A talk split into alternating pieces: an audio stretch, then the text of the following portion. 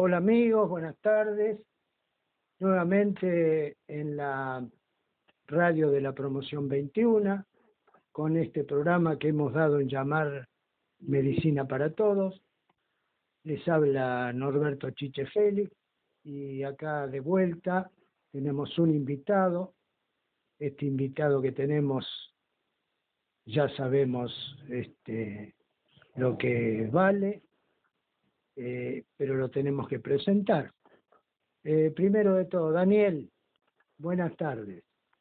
Hola Chichi, buenas tardes, ¿cómo estás? Bueno, muy bien, muy bien. Acá estamos con el doctor Daniel Grassi y él, que como todos nosotros hemos egresado del Colegio Marista de Morón, allá por el año 64, y siguió el rumbo de la, de la medicina a través de la Universidad de Buenos Aires, la UBA, donde con su título abajo del brazo egresó allá en el año 71 y directamente se fue a hacer una residencia al Instituto de Investigaciones Médicas, prestigioso lugar de docencia médica y de excelencia médica también. Eh, con el tiempo, dirigido en esa época, dirigido por el doctor Alfredo Lanari y luego el instituto del fallecimiento del doctor Lanari le pusieron el nombre en honor a él. Fue residente, fue jefe de residentes y este, después hizo su, su vida de, de trabajo médico como internista y hoy día es el director del Departamento de Medicina Interna del Hospital Austral, Hospital Universitario, y es profesor de la Cátedra de Medicina Interna de la misma universidad. Daniel, eh, te invito a que saludes al público eh, que nos escucha, a los compañeros que también nos escuchan, y después largamos con, con este, el anuncio de lo que vas a hablar, aunque previamente en los días estos anteriores el anuncio estuvo en la radio. Daniel, el público y el micrófono es tuyo. Bueno, buenas tardes a todos. Es un gusto estar aquí junto con Chique, a quien, me une digamos, mucho tiempo de conocimiento. Este, y la verdad es, este, eh, es un gusto poder este, charlar algunas cosas eh, que se me ocurrían respecto a este, la patología de las enfermedades neoplásicas para poder este, aclarar algunos conceptos que pueden ser de utilidad para este, eh, los oyentes de esta prestigiosa radio. Así que, bueno, en cuatro días empezamos. Bueno, yo voy a empezar con una frase. La frase es muy vieja y también muy sabia. Eh, esa frase que dice, más vale prevenir que curar, es nunca mejor que en este momento en el que vamos a tomar el tema este del cáncer, pero no como, como la enfermedad del cáncer y hablar de la enfermedad del cáncer, sino la prevención del cáncer. Y para esto tenemos al invitado, que es el que va a hablar. Yo, yo voy a ser de partener, nada más. Eh, Daniel, eh, ¿cómo prevenimos el cáncer? Bueno, yo creo que acá este, es importante eh, que eh, hablemos de, de dos aspectos. Uno es la prevención, es decir, este, tratar de ver cómo podemos hacer para que el cáncer no se desarrolle. Y otro es la detección temprana, que es tratar, como el mismo nombre lo dice, detectar tempranamente un cáncer que está comenzando para poder, por lo tanto, tratarlo adecuadamente y que entonces la persona recobre la salud. en la prevención, en general, lo que hacemos es eh, centrarnos en cuáles son los factores de riesgo que tiene este, una persona para desarrollar algún tipo de cáncer. Y estos factores de riesgo pueden ser ambientales, pueden ser del estilo de vida que tiene la persona, Y entonces si nosotros logramos modificar eso, bueno, vamos a disminuir la chance de que pueda desarrollar un cáncer. En cambio, la detección temprana se hace este, haciendo diversos tipos de exámenes de acuerdo al tipo de cáncer que estamos este, considerando, como dije antes, para tratar de poder diagnosticarlo tempranamente y tratarlo lo más eficazmente posible. Decime una cosa, em, ¿cuál es la incidencia en, en, la globalidad de lo que pueda padecer eh, el paciente? Eh, el cáncer, este, lamentablemente, es una enfermedad este, frecuente. Eh, aproximadamente se dice que un 40%, es decir, cuatro personas de cada diez van a tener un diagnóstico de cáncer en algún momento de su vida. ¿eh? Y los más frecuentes de estos eh, son este, el cáncer de mama, obviamente, en la mujer, el cáncer de pulmón en ambos sexos, el de próstata en el hombre y el de eh, colon y recto también en ambos sexos con menos frecuencia otros tipos de cánceres, este, que pueden ser cáncer de piel como el melanoma, cáncer de, de vejiga, este, tumores del, del, riñón, del cuello uterino, del endometrio, del páncreas, etcétera, etcétera, etcétera. Es, importante eh, la genética en el cáncer. Bueno, ese es uno de los factores este, de riesgo este, eh, importantes y que lamentablemente no es modificable. Nosotros por lo menos hasta eh, hasta la actualidad no podemos modificar este, los genes como para este, en una familia que tiene una este, predisposición a un tipo de cáncer eh, podamos este, eliminar ese factor de riesgo. Entonces, si bien este, eh, la mayoría de los pacientes por ahí no tienen este, un cáncer de tipo familiar genético cuando este está es un factor muy importante y va a hacer que nosotros tengamos que eh, digamos seguir a ese paciente con una atención muy muy especial eh, en general eh, los cánceres por supuesto pueden este, causar mortalidad y el cáncer este, como enfermedad, teniendo en cuenta todos los tipos de cáncer, es la segunda causa de muerte este, eh, después de las enfermedades cardiovasculares. Eh, repetímelo eso, repetímelo, por favor. Es decir, digamos, si nosotros consideramos a todos los tipos de cáncer, es decir, este, no, no a uno en particular, sino a todos, este, y lo juntamos, este, entonces podemos decir que la mortalidad producida por todos esos cánceres es la segunda causa de muerte de la gente. Primero la primera, primero dijimos cardiovascular. Claro, primero Sí, las enfermedades cardiovasculares. Y segundo, el, y segundo, el cáncer. Esto es especialmente en los países este, más, eh, por, lo menos medianamente o, desarrollados, ¿no es cierto? Sí, además en los que manejan este, y, y le dan más valor a lo que es la estadística de todo esto, porque esto es en base estadístico, ¿no? Sí, por supuesto, claro, claro, ahí tener buenas estadísticas este, para poder este, justamente saber eh, qué es lo que está pasando con las distintas enfermedades en la población general, ¿no es cierto? Este, y si seguimos con esto de, la, digamos, de los cánceres que este, y de la mortalidad que ellos generan, este, yo diría que eh, hay algunos que eh, tenemos que considerar especialmente.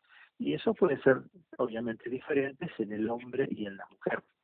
En el hombre la primera eh, causa de muerte por cáncer es el cáncer del pulmón, este, que por supuesto está muy asociado a este, el tabaquismo. Y le sigue después de eso el cáncer del, intestino, del colon y del recto, y le sigue después en tercer lugar el cáncer de próstata. Y ya más lejos otros tipos de cáncer como el páncreas, estómago, riñón, etcétera. Y en la mujer los primeros tres lugares este, son parecidos, solamente que eh, en primer lugar aparece el cáncer de mama, el pulmón, que era la primera causa en el hombre, en la mujer es la segunda, y este, luego el cáncer este, colorectal. Decime, eh, el tema de, de evitar el cáncer es, digamos, sería la profilaxis. Ahora, la, mm, la, el diagnóstico temprano. ¿eh? ¿Qué herramientas tenemos para el diagnóstico? Porque con esto cambia, cambia el pronóstico. Sí, por supuesto, claro, si hacemos diagnósticos tempranos vamos a encontrar el cáncer eh, que está localizado en el órgano bueno, donde se origina, eh, que no tiene compromiso de los ganglios, ni por supuesto metástasis a distancia, y entonces está en el momento ideal para hacer el tratamiento, que este, eh, en general este, el primer tratamiento este, es un tratamiento quirúrgico. Este, entonces, eh, ¿cuáles son este, los, este, las herramientas que tenemos, como preguntaba Tiche? Este, bueno, este, eh, yo diría que podemos analizar este, los, dos o tres o cuatro cánceres este, principales para este, justamente ver cuáles son las herramientas que tenemos en, en cada uno de ellos. Eh, a ver, si empezamos, por ejemplo, con el cáncer este, colorectal, este, ¿no? este, hay distintas este, eh, herramientas que podemos usar. Eh, esta detección temprana, en la este, literatura inglesa se llama el screening, este, eh, nos dice que tenemos que empezar a buscar este tipo de cáncer en general a partir de los 50 años de edad este, y extender esta, este periodo de, control hasta los 75 años. Eh, ¿Con qué este, herramienta hacemos esto? Y acá es donde decía que hay varias herramientas.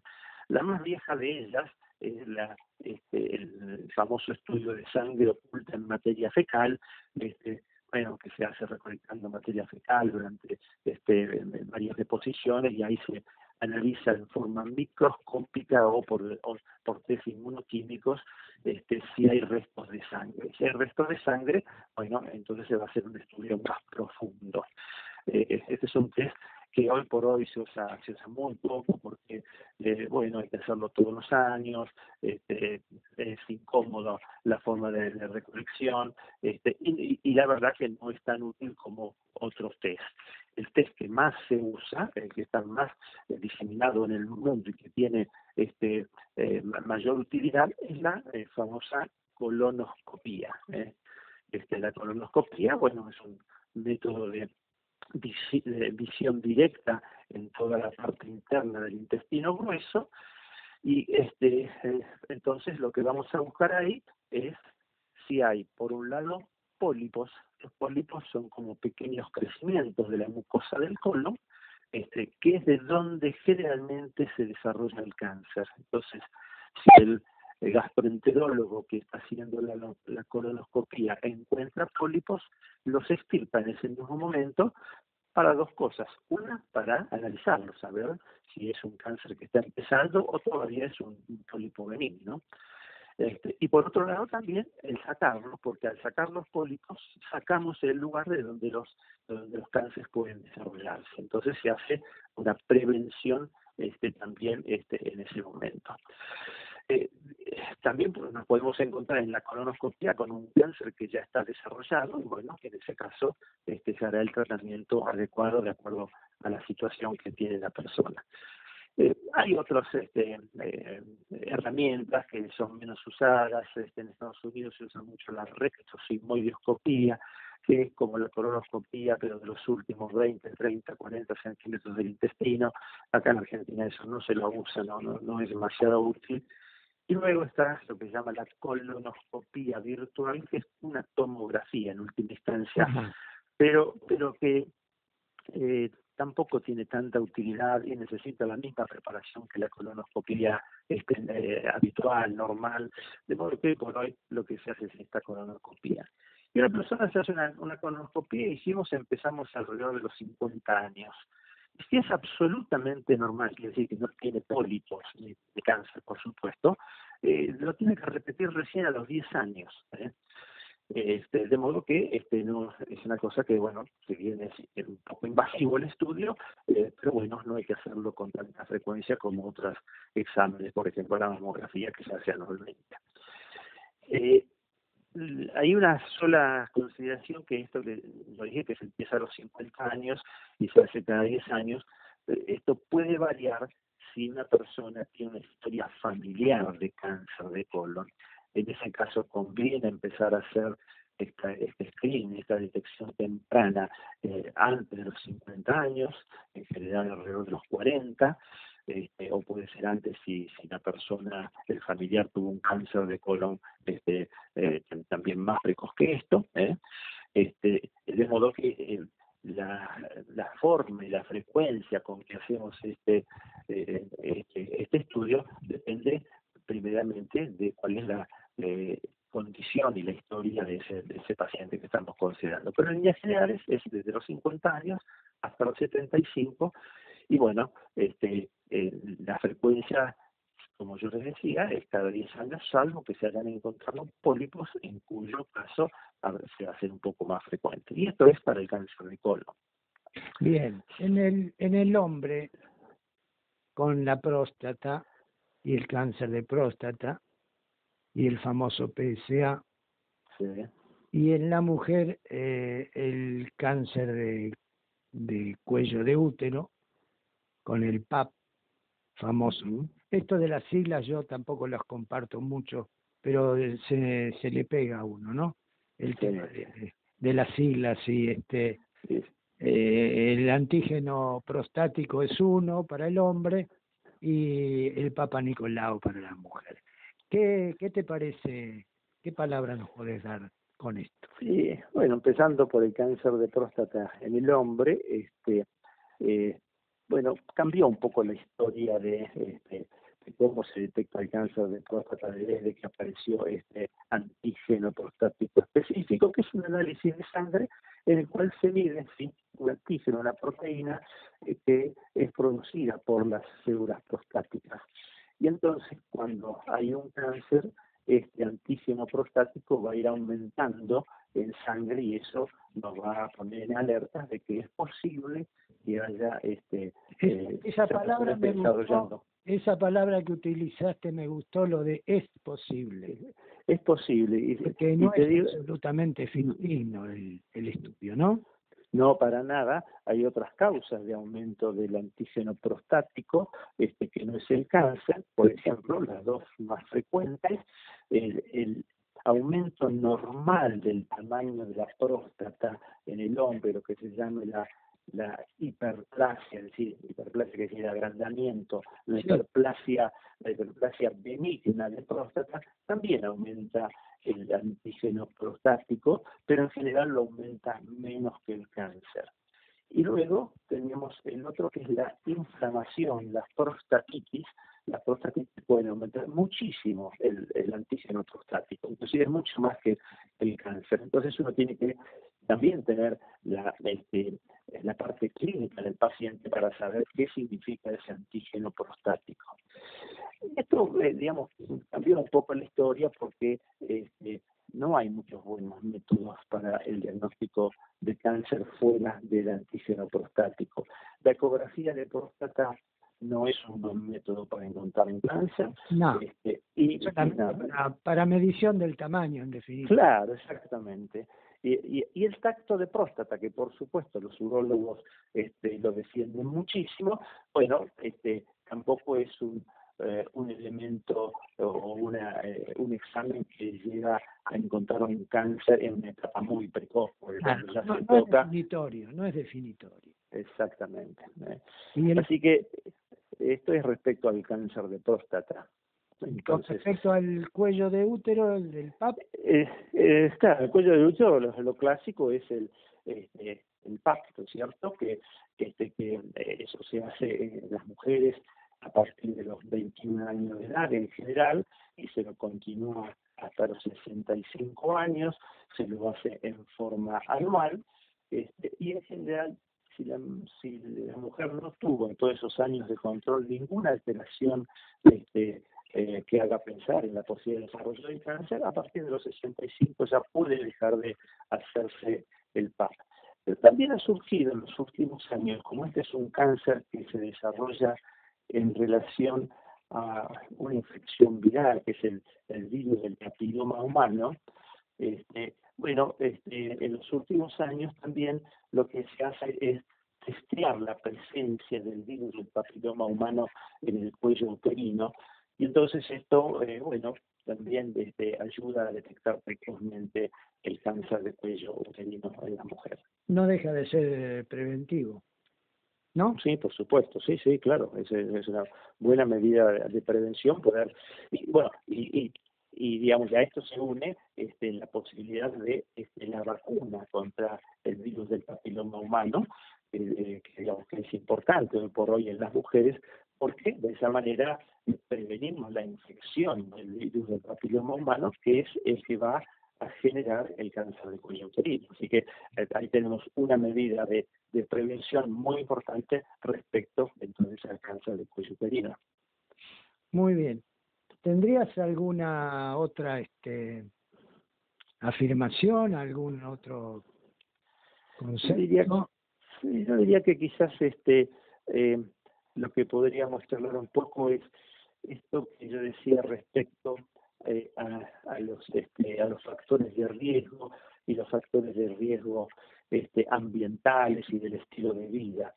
Eh, eh, nosotros consideramos este, los médicos que un, estilo de vida adecuado, no solamente para para el cáncer, sino también para las enfermedades cardiovasculares, este, tiene una serie de, elementos que son... Son comunes, no son Claro, exactamente. Uno es, bueno, eh, eh, no, no ser fumador.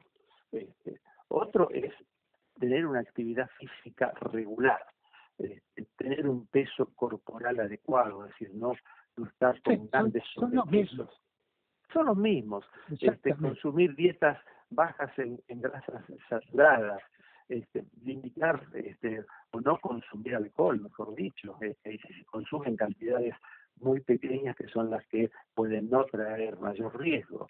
Este, protegerse de enfermedades de transmisión sexual, por ejemplo, para el cáncer de cuello uterino, la vacunación, como dije anteriormente, no solamente para el virus del papiloma humano, sino también para la hepatitis B, que eso digamos, va a prevenir uno de, las, de los tumores de, hígado, ¿no es cierto? Es el, el, hepatoma.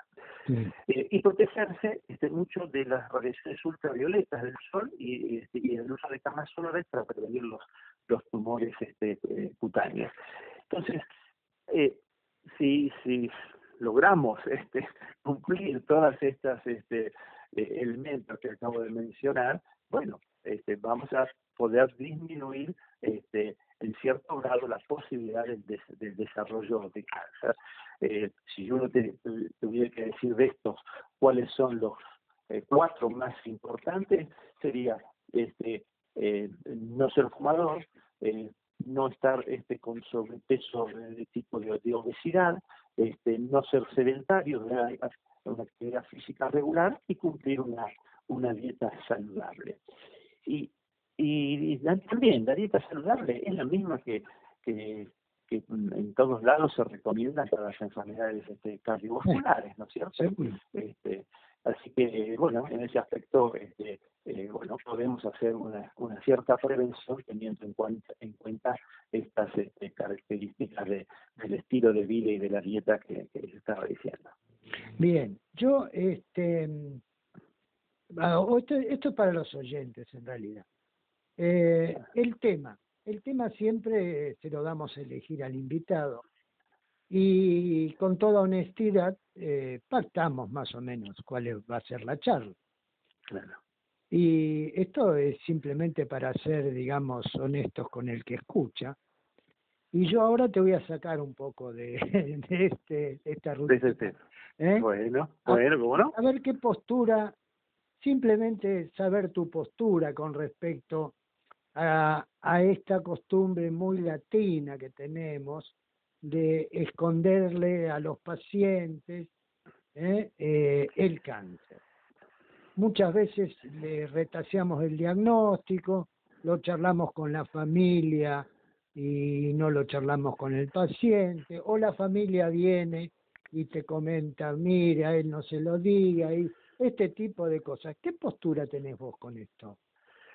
Eh, mira, yo creo que en estas cosas, este, eh, a ver cómo, eh, hay un dicho vulgar, ni tan tan ni muy muy. Ah. Es, decir, este eh, no como este, eh, se hace en los países este, más, más sajones donde al paciente se lo pone, se lo siente, le dice usted tiene este cáncer, se va a morir en tanto tiempo y le, le podemos hacer o no le podemos hacer un tratamiento. Eso a mí me parece eh, realmente que es muy importante, muy estresante este, para cualquier persona, pero bueno, es, están acostumbrados a eso. Nosotros no, nosotros este, que somos latinos, somos más emocionales, este, eh, pero tampoco tenemos que esconderle completamente las cosas porque el paciente puede necesitar la información para distintas cosas.